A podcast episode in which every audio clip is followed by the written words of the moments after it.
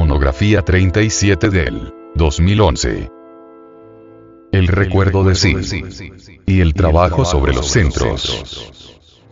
Trabajo sobre el centro intelectual. No permitir que los conceptos intelectuales pasen por nuestra mente en forma mecanicista. Con otras palabras, hacernos conscientes de todos los datos intelectivos venidos de la mente. ¿Cómo nos hacemos conscientes de esos datos? Por medio de la meditación. Si leemos un libro, meditar en él, tratar de comprenderlo. Trabajo sobre el centro emocional. Debemos hacernos conscientes de todas las actividades del centro emocional. Es lamentable ver cómo las gentes se mueven bajo el impulso de las emociones en forma completamente mecanicista, sin control ninguno. Urge hacernos autoconscientes de todas las emociones. Trabajo sobre el centro motor. Nosotros debemos y necesitamos hacernos autoconscientes de todas las actividades, de todos nuestros movimientos, de todos nuestros hábitos no hacer nada en forma mecánica. Trabajo sobre el centro instintivo. Debemos adueñarnos de nuestros propios instintos y someterlos. Debemos comprenderlos a fondo íntegramente. Trabajo sobre el centro sexual. Transmutar la energía sexual. Mediante el Sahaja Maituna transmutaremos incesantemente nuestras energías sexuales. Así, con el trabajo sobre los cinco centros mediante la conciencia de sí, nuestra vida se desarrollará armoniosamente, se formarán en nosotros, se fabricarán en nosotros los cuerpos existenciales superiores del ser, pues habrá un total ahorro de energías y en armonía con el infinito, a tono con la gran ley, obtenemos la maestría y la perfección antes de que la gran catástrofe Atlante hubiera cambiado totalmente la fisonomía del globo terrestre, y más aún, antes de que el abominable órgano cundartiguador del continente Mu se hubiera desarrollado, los seres humanos podían vivir mil años, pues los cinco centros estaban absolutamente equilibrados, y por ende no había derroche de, de ningún tipo de energías. Cuando se trabaja sobre los cinco centros y se equilibran, alcanzamos el nivel de hombre número 4, el estado de conciencia de sí, o íntima recordación de sí, la vida se alarga. Desgraciadamente, el animal intelectual se degeneró totalmente, cuando desarrolló en su constitución íntima el abominable órgano cundartiguador.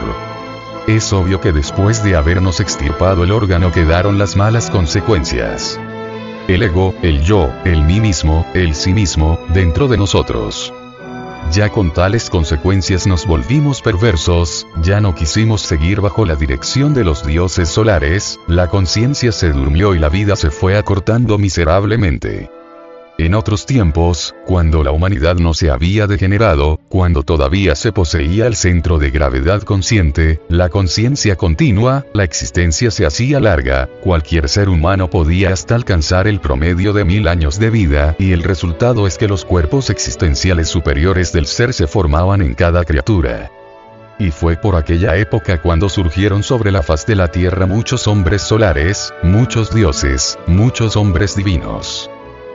Hoy ya casi no se ven estos seres porque la gente no vive conscientemente, no tienen la conciencia de sí.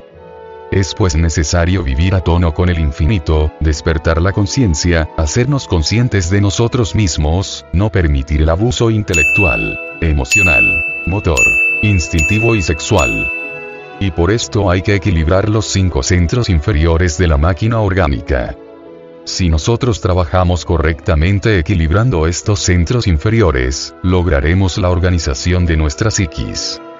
Por ejemplo, si no malgastamos las energías del centro emocional, si no malgastamos las energías de la mente, o las del cerebro motor instintivo sexual, es obvio que con tal reserva creamos o venimos a crear, a dar forma, a los cuerpos existenciales superiores del ser.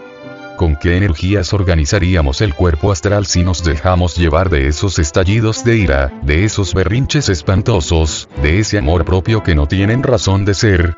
Todo por identificarnos con las circunstancias. La creación del cuerpo astral nos invita a ahorrar energías emocionales. Es indubitable que si nosotros nos libertamos de la mente sensual conseguiremos en realidad, de verdad, ahorrar energías intelectuales con las cuales podríamos nutrir al cuerpo psicológico o mente individual. ¿Con qué fuerzas podría uno darse el lujo de crearse una mente individual, si en verdad despilfarra sus energías intelectuales en tonterías como identificándonos con los proyectos de la mente sensual? Si nosotros no aprendemos en verdad a dejar las antipatías mecánicas, si nosotros estamos llenos siempre de mala voluntad hacia nuestros semejantes, ¿con qué energías crearíamos el cuerpo de la voluntad consciente? Y es que hay que crear todo ese juego de vehículos superiores, si es que queremos crear dentro de nosotros mismos, o dar forma dentro de sí mismos, o fabricar dentro de nosotros al hombre psicológico. Bien sabemos que alguien que posea el cuerpo físico, un segundo cuerpo de tipo emocional psicológico, un tercer cuerpo de tipo mental individual y un cuarto cuerpo de tipo volitivo consciente, puede darse el lujo de recibir los principios anímicos para convertirse en hombre. Pero si uno verdaderamente malgasta sus energías, las motrices, vitales, emocionales, mentales y volitivas, identificándose con todas las circunstancias de la vida, pues es obvio que nunca podrá organizar esos cuerpos psicológicos tan indispensables para que dentro de sí mismo aparezca el hombre auténtico. Así, pues, convertirnos en hombres de cuarto nivel, en hombres equilibrados, es impostergable e inaplazable para producir un cambio radical aquí y ahora.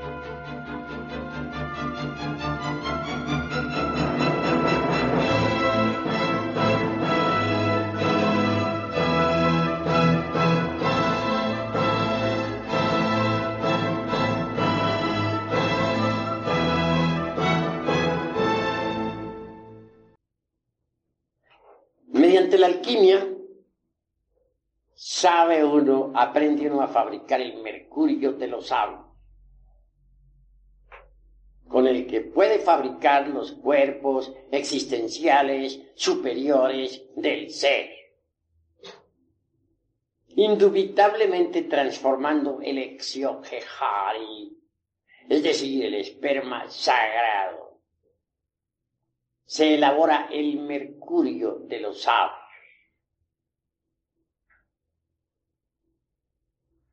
Indubitablemente, tal, tal materia venerable tiene que pasar por algunos procesos de purificación antes de ser útil.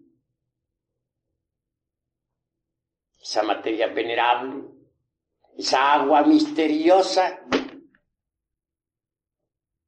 pasará por las operaciones aritméticas de suma, resta, multiplicación, división de principios, antes de ser útil. Es obvio que en principio tal materia venerable, resultado, como ya dije, de las transmutaciones del esperma, es negra, Así se logra refinar el sacramento de la iglesia de Roma. Roma a la inversa se lee amor. Entonces se vuelve, vuelven esas aguas blancas. Y si se continúa con el proceso de refinamiento sexual, al fin las aguas blancas se tornan amarillas. Al llegar a estas alturas, el azufre es liberado de sus prisiones o centros magnéticos ubicados en los infiernos atómicos del hombre. El azufre es el fuego y es liberado. Este se mezcla entonces con el mercurio. Y así obtenemos el mercurio azufrado, que asciende por el canal medular espinal hasta el cerebro. El excedente de tal mercurio después de saturar las células orgánicas, viene a cristalizar en dentro de nuestro cuerpo en la forma extraordinaria y maravillosa del vehículo astral o sideral.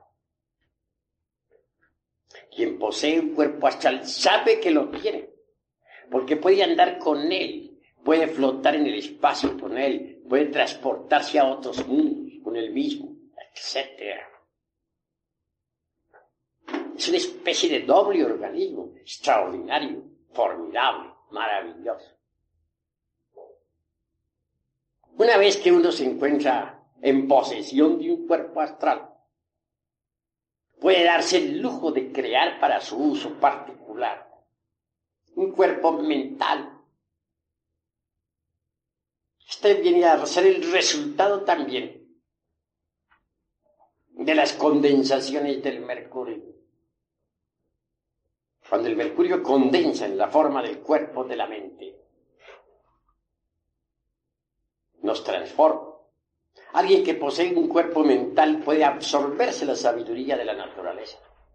Tiene acceso a todos los templos de Hermes Trismegisto, el tres veces grande Dios y de todo.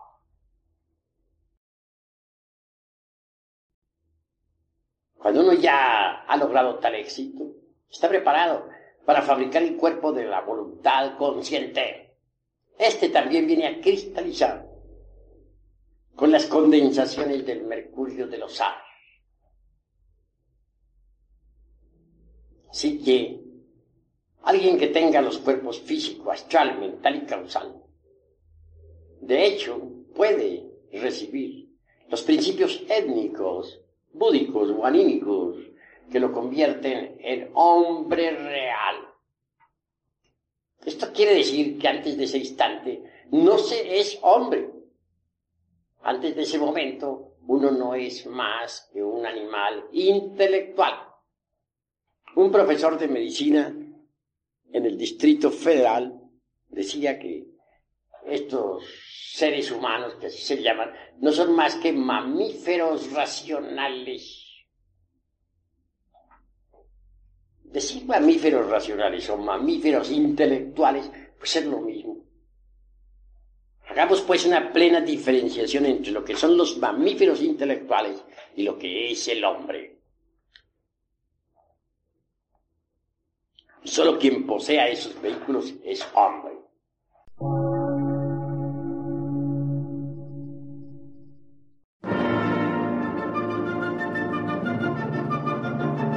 Emisora, gnóstica, transmundial.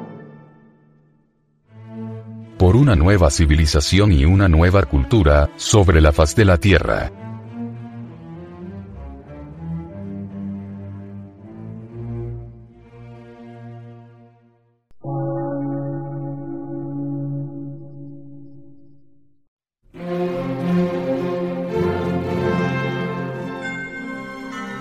Medio de radiodifusión. Científico, artístico, místico y filosófico. De la Asociación Colombiana de Centros de Estudios Gnósticos, Antropológicos, Psicológicos y Culturales. A. C.